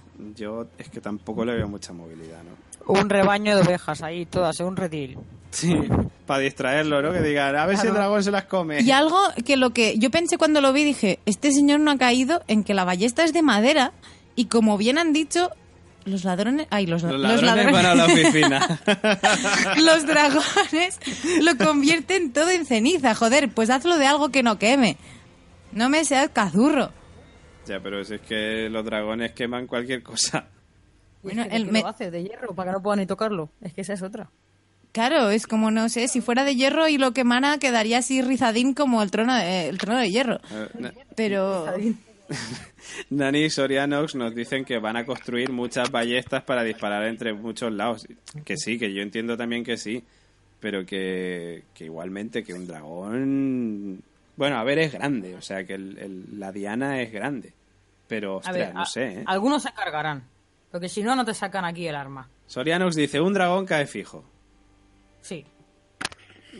Puede ser. A ver, que, que, que al dragón de la, de, la, de la rubia de botella le dieron de hostias en la plaza de toros, ¿eh? Sí, claro, que es lo que, lo que decíamos. De todas maneras, por ahí está pululando la teoría esta de la cabeza de, de la, la cabeza de tres, ¿no? O las tres cabezas de dragón y tal, y no sé qué. Y si, si, si eso fuera así, pues sí que tendría que haber tres jinetes, ¿no? Como la teoría esa que dicen por ahí. Que, que serían Daenerys, por ahí dicen que sería Jon, y un tercero que por ahí algunos dicen que puede ser Bran, otros, puede- otros dicen que puede Brienne ser... de Tar. Tyrion o Brienne de Tar, según Carolina. La caballero mujer. La caballero mujer, efectivamente. O sea que si esto se llegara a cumplir, entiendo que uno de los tres va a caer. Y si te caes de una hostia de un dragón de ahí de esas alturas, te mata. Total, que se caiga Bran, que ya tiene medio trabajo hecho. Pues también. Ya está, ya está acostumbrado. A Bran le da igual, vamos. Dice, pues ya no tengo piernas, pues bueno, pues, pues no pasa nada. Pero bueno, ya veremos qué pasa. Yo, de todas maneras, la teoría esa de las tres cabezas de dragón, no sé, no sé. Creo que sí que puede ser algo interesante y tal, que tenga tres jinetes, pero... Bueno, te no dicen sé. tres jinetes, pero no te dicen que tengan que ir en dragones separados, que a lo mejor acaban tres en un dragón. Tres en un dragón, claro, tres en un burro. Claro. También puede ser, también puede ser, yo qué sé, ya no descarto nada. Bueno, eh, después de esto nos vamos al mar angosto, que ahí tenemos a... Bueno, ahí tenemos un crucero, básicamente, porque es como... Del placer. Están en estado de guerra, Love bot. estado de guerra o previo a una guerra, y saben además que, lo creí yo, y saben que Euron está persiguiéndoles, está buscándoles para matarles, y la señorita Yara eh, pues se dedica a intentar follarse a la otra, que se me ha ido el nombre Eliana. ahora. a- Eliana. El- Eliara, Eliara Arena. Eh, y, y Theon está ahí sirviéndoles copas. Que vamos a ver, que le han cortado el pene, pero huevos los tiene y los tendrá recalentados, joder. Ostras, pues ya ve, pues en el momento en el que las dos empiezan a tontear, se levanta el otro como diciendo, me cago en la leche, yo me voy de aquí, que, que me voy a poner burro. Eh, y, y eso, o sea, están intentando ahí meterse mano y tal, y es cuando Euron les pilla por sorpresa, que es como, yo no lo entiendo, tío. Que de hecho yo aquí, ojo, yo pensé, digo, ¿por qué no han quitado minutos de gusano gris y la otra y se los han puesto a ellas? Quiero decir, yo qué sé, pues haz un ten con ten. En lugar de cinco minutos y des- diez segundos, pues yo qué sé, dale tres minutos y 30 segundos, algo así, porque es como lo de... lo que quieres es que Tyrion, digo, que, que Theon sufra, ¿no? Que sufra mucho. No, pero, o sea, son, o sea, vamos a ver, es una relación lésbica que, que podíamos intuir, Que Robert que- De Nino y yo además apoyamos mucho más que la relación de Miss Day con, con Gusano Gris. Claro, quiero decir, Gusano Gris tiene un culo que está muy bien. O sea, hasta aquí todo correcto. Y Miss Day tampoco está mal. Y mi Sunday no está nada mal. Pero es que es como de, sí, vamos a entablar una relación lésbica, todo muy bien, te toca una teta, nos revienta en el barco, ¿sabes? Es como de, además parece hecho adrede, de moc, moc, moc. No, eso creo que lo han hecho para dejarnos con las ganas. Quería el sexo lésbico a joderse. A joderse, pues sí. No, pero Han por- dicho, seguro que a Fede y a, y a Muriel les encanta, pues nos vamos a joder. Claro, cabrones, pero- guionistas de la HBO. Pero que digo yo, joder, si la HBO tiene que meter su ración de tetas y, y penes, o sea, y pollas. Pero, pero no sé si Joder, así, que la pues- primera- en la primera temporada en el burdel de Meñique ahí había de todo. Sí, pero que digo yo, pues que ya que van a repartir, que tiene que haber sexo y tal, estas cosas, pues coño, pues que corten un. Que, No, pero- que, que mi Sunday y Gusano Gris tengan un poco. No, y luego estas discrepo, por otro lado discrepo otro también, porque claro, estábamos hablando de tetas y pollas y estamos hablando de que aquí todos los que quedan varones están exentos de tal miembro. Véase, Baris, nop, Gusano Gris, nop, Zion, nop. Es como de joder, tío, o sea, ¿qué es esta mierda? Bueno, pero Tyrion ya dio sus. La talla. Dio, la, talla. Y John ahí también con Ygritte también tuvo sus más y sus menos. Ya, pero... Y Jamie y Cersei se pasan follando, o sea que. Ya, pero ahora ya no, o sea, nos dejan hombres sin pene. Ya, bueno. Sí. Bueno, eh, Jamie no tiene mano, o sea que... A, a todos les falta algo. Bran no tiene piernas, tío. En esta serie a todos les falta algo. Acabo de darme cuenta. O sea, joder. A John no le falta Eh, ¿has nada, pero bueno. El único completo es Meñique, tío. Es De verdad, verdad. es el único completo, porque a John le falta, yo, yo qué sé, casi media vida, tío. O sea, Un riñón, yo no sé si se lo habrán amputado. Con la de veces que le apuñalaron y demás, yo creo que le falta un riñón o algo. Que eso no sé cómo luego circula luego, ¿eh? Después de que te resuciten, a mí es que nunca me ha pasado. mejor, me fijo el mejor, digo, este va a estar de una pieza. Este me lo quedo yo. De hecho, hasta Boom, que es, creemos que está todo frito en el hielo, le falta un ojo, ¿sabes? Como de... Sorianos dice, Tyrion tiene por tres. Pues, pues claro que sí, hombre, si Tyrion es de lo de la L al revés, ¿no? Hombre, en este caso En este sería caso así sería. como... Un poco así. Un poco escuadra. Bueno, después de hablar de penes y de escenas de sexo, eh, vemos que Euron ataca por sorpresa. Eh, bueno, o. Jack Sparrow, más bien. Piratas Yo ahí vi vikingos, tío. Yo vi un Ragnar. Estaba así como muy a lo loco, estaba todo engorilado el tío ahí. ¡ah! Era, era Jack Sparrow metido de rulas hasta el culo. Pero, pero, Eh, pero, Era, era vikingos, tío. Yo ahí vi vikingos total. Pero todos, o sea, ya me digas, Jack Sparrow o vikingos, ahí había mucha droga de por medio, porque eso no es normal. O sea, lo de Euron... ¡oh! Yo me acordé de los, ah. de los reportajes estos de Antena 3 por la noche que hacen de vamos a pasar por los parkings de las discotecas más conocidas de España. ¡Eh! ¿Qué pasa, El Nino, logro de la droga, el logro de la droga salía por ahí. Era él, era Euron, claramente. Pues A mí me ha eso, gustado mucho esa escena, ¿eh? a mí me encantó, mucho. a mí me gustó mucho. O sea, de, de hecho, joder, digo, ostras, pues mira, ya nos han puesto escenas de combate así chulas, o sea, una batalla. Y el barco, ¿qué me decís de el, Pedazo barco. el, el Boca atraca barcos que es como la pasarela esta maravillosa? Sí, sí, sí, o sea, muy, muy, muy guay. A mí, a mí me moló. Robert, No, la batalla ha estado chula, eso sí es verdad. Iba a preguntarte por eso, digo, ¿qué te pareció la batalla? Porque está La muy verdad es guay. que la, la batalla me ha gustado y, y estoy con lo que dice Carol, ¿eh?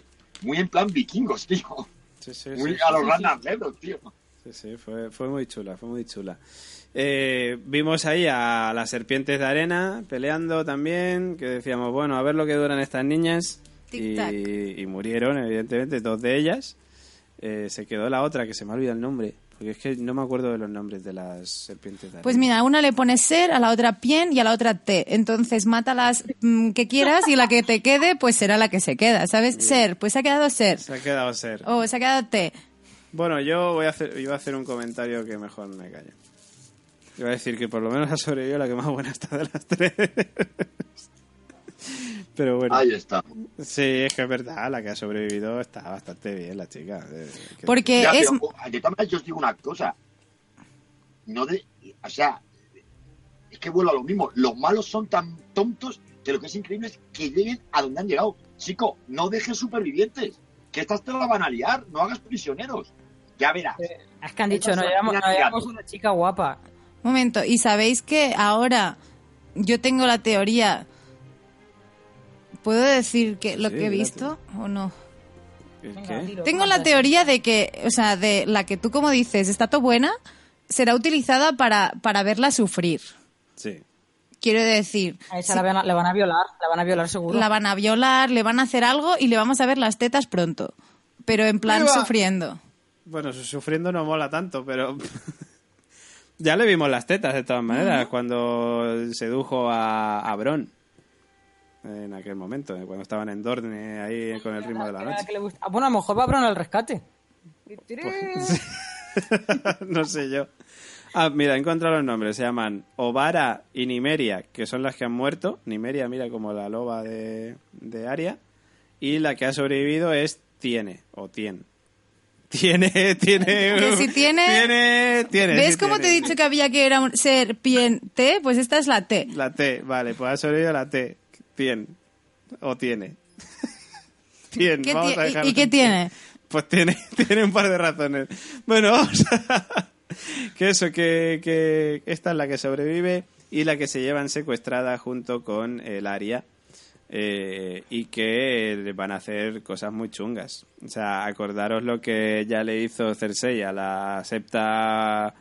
eh, Me sale Nutella, pero es Unela, Unela, ¿no? Unela. A la septa Shame. Umbrella, digo. yo. Umbrella, Umbrella. Ela, Ela. Pues eso. Umbrella. Era. Pues a la secta Umbrella la hizo y sufrir con la montaña, pues a el Aria y a Tien también les va a dar lo suyo. Les Como- tiene ganas. Les tiene ganas. Eh, Kid de LOL. Pues bueno, pues eso, que eso ha sido el Ah, vale, bueno, que, que Euron coge a Yara también.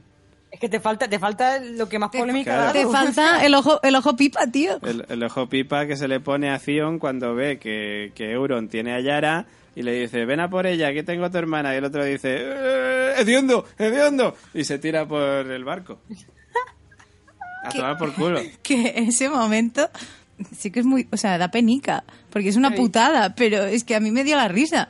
Sí, sí, Da sí, pena, pero yo no entiendo qué, qué dice él, qué le dice el otro tío para que de repente cambie de Zion a Hediondo. sí. No, porque se acojona, yo creo que se acojona. No, que Pero va. no, Este ha saltado dice, para liarse la parda.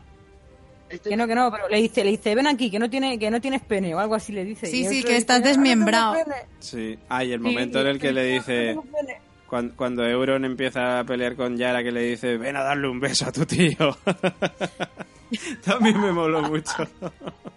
Es que me encanta, tío. Euron es, es que me encanta, es, es genial. Es un hijo puta de los, de los que estamos acostumbrados, de los buenos de Juego de Tronos. De los que molan, tío. De A mí me cae de puta madre. sí, sí, A mí sí. me cae bien Euron también. Dale un beso a tu tío, ven para acá. Es que- por cierto, bueno, al final pues vemos como, de hecho, creo que la última escena se ve a, a Theon cogido ahí en un este de madera, en un tronco de madera ahí flotando. Y, y se oye creo que, que por ahí de fondo... Así. Theon, o Theon, mejor dicho. Tío es, tío es Euron. pues eso, Theon se queda allí eh, viendo el barco irse. Yo Que no en, hundirse. en ese momento me indigné mucho, porque efectivamente pensé en Titanic y dije, vamos a ver, estaban Rose y Leonardo DiCaprio ahí en un trozo de madera. Ay, Rose he pensado en la de Doctor Who, perdón. Y total, no había sitio para los dos y se muere. Y este en un tronquito que parece que no le caben ni los bracicos, vemos que la va a liar. Porque como dice Robert, este tío la va a liar. Pero porque no A ver, estaba llegará congelada un el momento agua. que diga, ya está bien.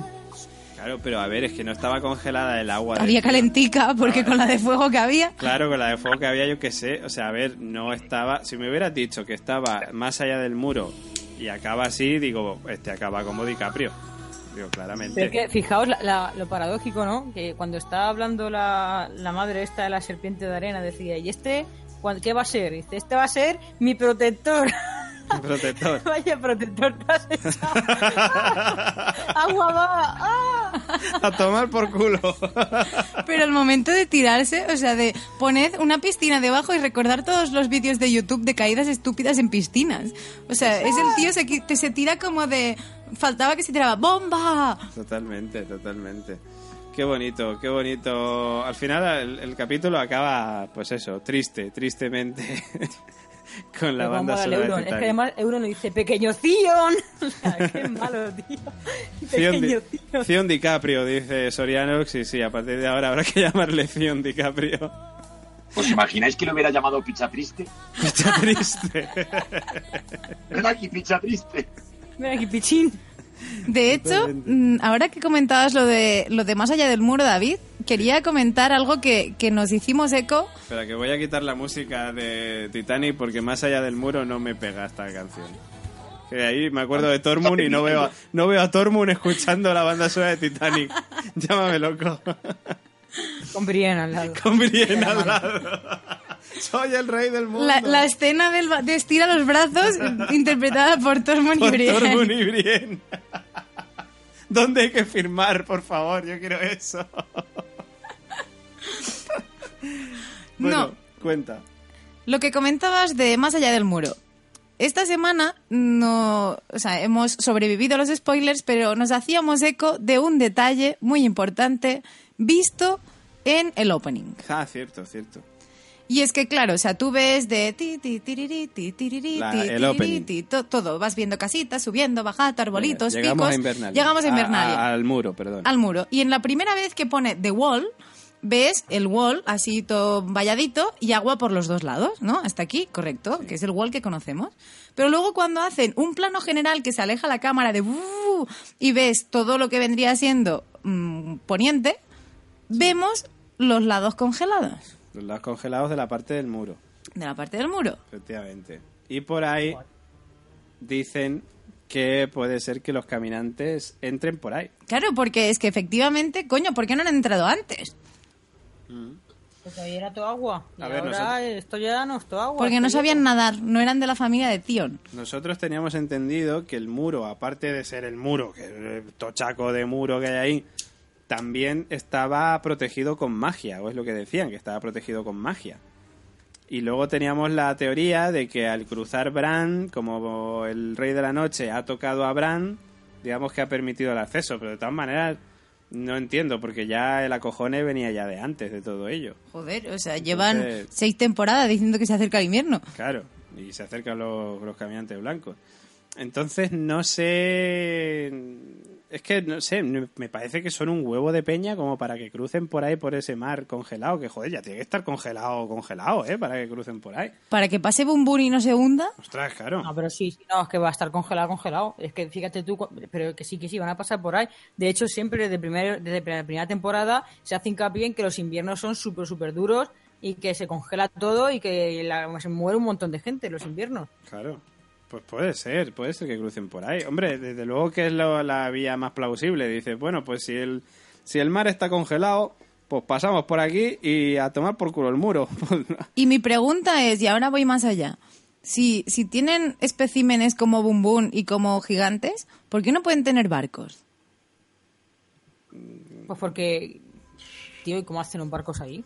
Pues eso digo yo, ¿cómo hacen barcos? Porque no hacen barcos. Los, los- los caminantes blancos van ellos caminando, como la Caminan, no sabemos qué más hacen, pero, o sea... Ya está, y las armas que tienen son armas que tienen ahí y tal.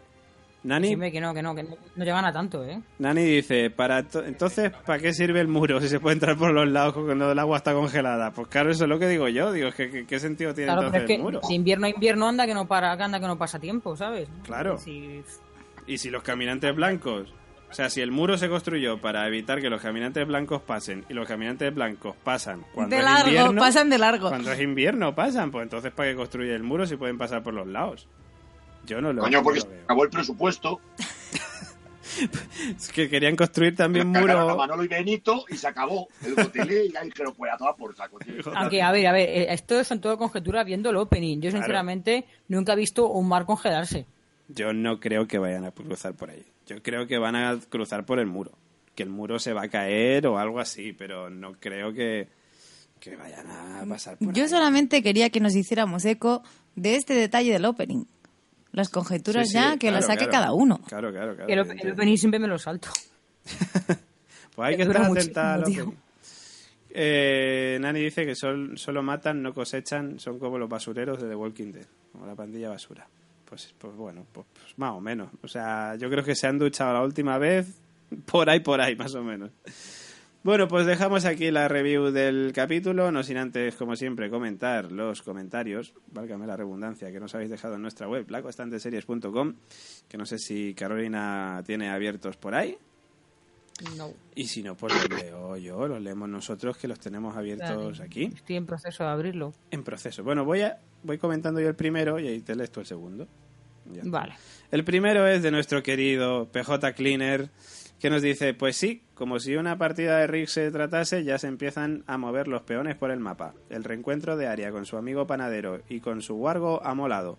Pero tengo que comentar dos cosas. Sam va camino de ser un puto amo de la ciudadela y odio a Euron con todas mis fuerzas. Aunque tengo que reconocer que su barquito mola un huevo. Besos para todos. Besos para ti, PJ. Cristina Albalá nos dice, qué gustazo ver a John estrangulando a Meñique, una pena que no lo hiciera del todo. Qué mala, qué mala espina me da. Espero que Sansa pueda controlarlo. Vaya, cómo ha cambiado el panorama del primer capítulo a este segundo. Ay, con ganas de vuestro análisis. Besos constantes. Pues besos también para ti, Cristina, aunque yo creo que Carolina no está muy de Yo acuerdo no, contigo. yo ahí no. Lo de Meñique. Yo es que es como, a ver, tronco, vale que esto es mala pequeña, pero tampoco es para tratarla así al hombre. Que solamente le quiere dar amor. Sorianox dice, qué pena lo de las culebrillas, menos mal que se han salvado, que se ha salvado la mejor. Pues sí. Mi Sunday muy bien en este capítulo y Gusano Gris he visto obligado a bajar al pilón. Me está gustando mucho la trama de Aria, tengo ganas de verla en Invernalia. Que yo, por cierto, pienso que Aria va a estar un poco ahí protegiendo a Bran. Lo veo un poco así de ese rollo. Yo creo que va a enfilar el florete con Meñique. O ah, también, también, sí, sí. Meñique y Aria cuando se encuentren va a ser, va a ser chungo ese momento. Eh, dice también, John con Daenerys, esto llevamos esperándolo desde que empezó la serie. Espero que Euron no intercepte el barco de John. Pues eso digo yo, aunque no creo, porque yo creo que Euron, ahora que tiene su regalo para hacer seis, se va para, para desembarco del rey. Eh, me ha salido un pareado también.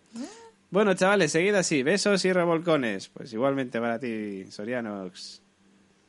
Toñi Bepa nos dice, la cara de Sansa cuando John dijo de ir a ver a Daenerys solo se supera cuando su hermano le dijo que ella se quedaba cuidando el norte.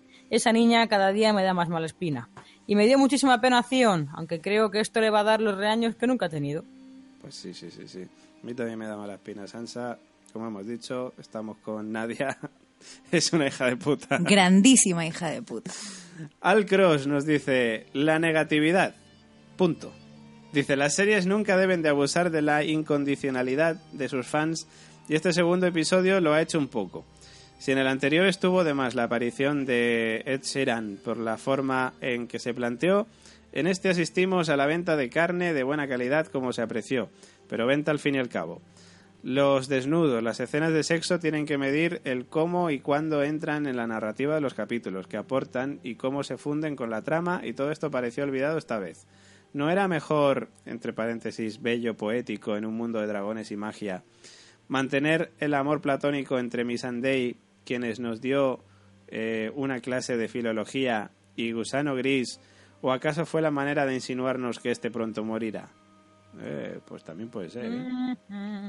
Desde que Daenerys implementó los taxis dragones desde la anterior temporada, parece que todos se mueven más rápidos. Un día o escena están en un lugar y sin sentir el paso del tiempo lo encontramos en otro. Después de unas temporadas en que la eternidad predominaban los viajes y cuando los caminantes van a cámara lenta te suele descolocar un poco. Yara no aprendió que su tío apareció de la nada una noche tormentosa y eliminó por sorpresa a su padre. ¿Acaso era una premonición o como profecía anunciaba que Euron acabaría con ellos en similares circunstancias? Parecía un viaje de placer el que transportaba a Yara y el Aria, y como tal al placer iban a entregarse, pero la sorprendieron. Eres la mejor guerrera o marinera de tu tierra y te dejas sorprender tan burdamente. ¿Qué vas a decir, Carol? Que me ha hecho gracia, guerrera o marinera o... Oh.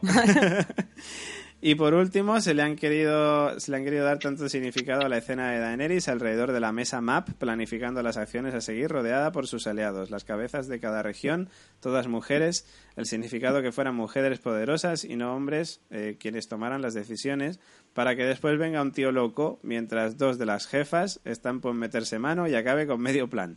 Algo no está saliendo bien. Algo no está bien. Cuando se juega con símbolos, las imágenes, los significados, no te puedes traicionar a ti mismo.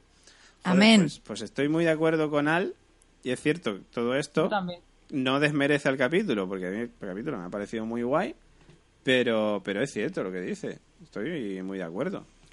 De hecho, estoy muy, muy de acuerdo porque empezaba yo mi valoración del episodio un poco así, diciendo bien y mal, y la parte mal era un poco esto, el abuso del sexo gratuito, que creo que todos no- nos ha chirriado un poco. Sí, sí, sí, sí. Bueno, pero por otro lado, el tema de Euron es guay, que es como no va a ser tan sencillo. Claro, Hombre, es que si no mañana se acaba la serie, Claro, es que es eso, o sea que yo esperaba eso, que, que hubiera algo de, de- por parte de, de- de los malos, como quien dice, ¿no? De, de Cersei y de Euron, que, que le diera un poco más de vidilla a esto. Así que bueno, pues eso, esa ha sido la review de esta semana, una review que ya os podemos asegurar que ha sido bastante accidentada y que esperamos que en el podcast pues se haya escuchado lo mejor posible, que hayamos podido dar lo mejor de nosotros. La semana que viene volveremos con más Juego de Tronos para comentar el capítulo 3 de esta serie, de esta séptima temporada. Como siempre, nosotros antes nos despedimos de nuestros queridos compañeros. En primer lugar, señorita Gemma Yats. un placer como siempre, y intentaré a ver si aprendo a maestra dragones. Ahí estamos. La semana que viene, además, con conexión desde el norte de España. Desde el el norte, muro. esta- estaré casi más allá del muro, o sea, Casi, estaré muy casi. cerca del muro. Cierto, cierto, cierto. Pues hasta la semana que viene también nos despedimos del señor Robert De Nino, que, que no sabemos si la semana que viene estará con Trump, si estará con nosotros, si estará No, con la Putin. semana que viene estoy en el sur, querido. Toma En ya. Dorne. Una, una en el muro, el otro en Dorne, joder. ¿Cómo vivís? Eh, La semana que viene pienso hacer el programa desde la piscina y con un daiquiri. Ostras, tú ten Todo cuidado, joder y envidia. ten cuidado que la última vez que estuviste allí había cocodrilos. Ya, pero eso era invierno, querido. Esta vez hay tiburones. pues, pues perfecto, me lo pones. Claro, es que me voy a meter en una chalupa en el mar y pienso hacer el programa desde ahí. Pues hasta la semana que viene, querido.